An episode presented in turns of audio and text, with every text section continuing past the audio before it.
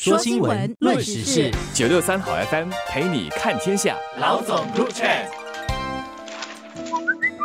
各位听众，大家好，我是新民日报的朱志伟。大家好，我是联合早报的郭丽娟。政府今年一月二十五日推出了永久居民之旅试验计划。挑选一些刚获得新加坡永久居民权的人，安排他们完成有关新加坡文化和生活的线上课程，同时参加社区活动。目的呢，就是要协助他们更积极的融入本地社会。与社群建立更紧密的联系。这边有一点小背景哈，过去新加坡永久居民是无需完成这一个额外的步骤的，只有新公民在入籍前需完成性质相似的新加坡公民之旅。我相信大家身边应该和我一样，有不少来自外国的同事和朋友，他们有些已经是我们的永久居民，那有些是以就业准证的方式在新加坡工作和生活。若我们看我国整体的情况的话，新加坡人口大概五百九十万，那有三成是外国人，七成属于居民人口。当中呢，公民人口的占比是最高的，是六成多。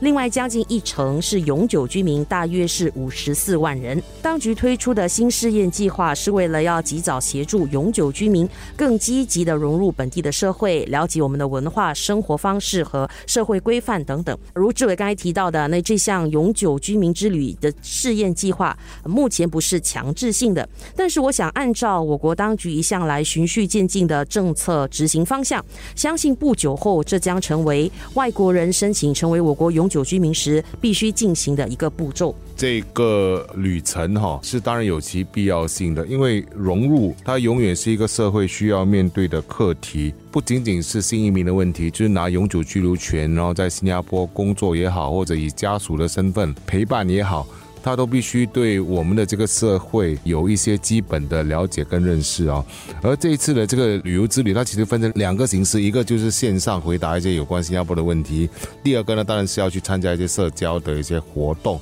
看起来有点像我们要考车。这边我要提的是，那社会哦，它永远是一个巨大而抽象的一个概念哦。当我们说一个人融入社会，它其实是可深可浅的一种说法嘛。如果说习惯了这边的生活，认识了这边的朋友，进而扩大了他的社交圈，算不算是融入我们的这个社会呢？这也不一定哦。要所谓的融入这个社会，应该有一个基本的一个要求，那就是认识我们这里的一个核心价值。我们的核心价值是什么？有两个东西是比较重要的，一个当然就是我们是一个任人唯贤、唯才适用的一个社会；另外一个呢，当然就是我们是一个移民型的社会，而我们的多元性的成分是复杂的。我们有各个种族，我们有各个宗教。所以对待他们，政府也是平等的。所以我觉得这两个核心的这个价值啊，必须是。整个永久居民之旅的一个重要要传达的信息，就是志伟刚才有提到，这个永久居民之旅是其实是注重实践方面的，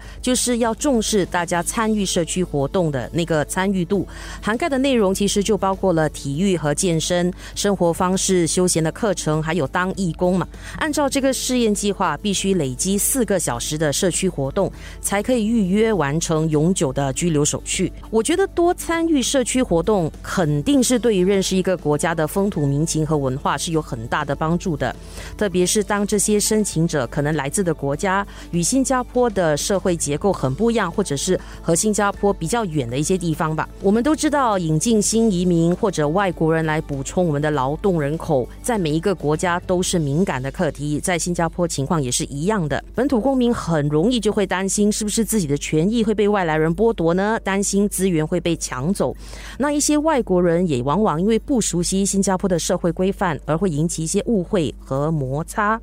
那如果我们现在是在吸引外国人成为永久居民时，主动的、有制度化的去帮助他们更好的了解我们的文化习俗、我们的社群结构和特色，相信这对于日后减少一些摩擦是有一定的帮助。副总理王瑞杰他在去年四月在国会讲的一番话，我觉得是对于我们吸引外来人，不管他是新移民也好，或者永久居民也好，都是一个具有指标性的一个谈话。他其实是引述我们的建国元勋拉惹勒南的话说：“成为新加坡人无关主源，而关乎信念和选择。”所以我们应该列明对新移民的要求，强烈鼓励他们适应本地社会的规范和习惯。同时，土生土长的新加坡人也需有耐心和同理心，帮助新移民安顿和更好的融入。其实，我觉得永久居民也适用这句话，就就你要成为新加坡人，他是没有关系你来自哪里的，也不没有关系你的那主源是哪里。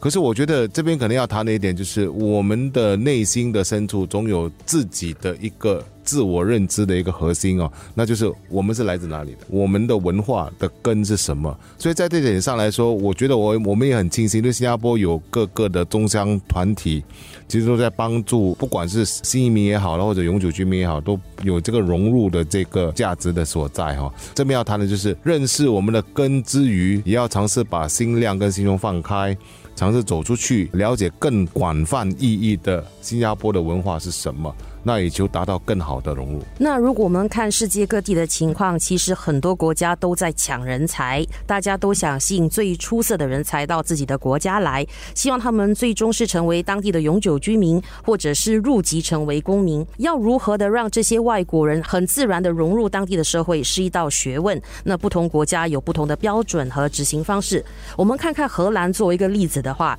在荷兰要申请永久居民权，其实是相当困难的一件事。来自非欧盟地区的外国人需要先考取一张公民的融合文凭，那需要先参加语言的考试，荷兰语必须达到一定的要求。那这是因为荷兰政府是希望每一个在当地生活的人都能够懂得说荷兰话，懂得荷兰的文化，有独立的工作能力。换句话说，如果你的荷兰语不过关，那就不可能获得当地的居留权了。当然，在新加坡，我们目前是没有这样的做法，也没有这样的强制规定，这样的条件似乎也过过。于苛刻不适合我国，那这个新加坡永久之旅这样的一个方式，我觉得算是折中的吧。从四个小时的社区活动作为一个开始，慢慢的融入社区的生活，让永久居民从方方面面都加强与我国的联系。那日后正式申请成为公民时，就能先打下比较好的基础。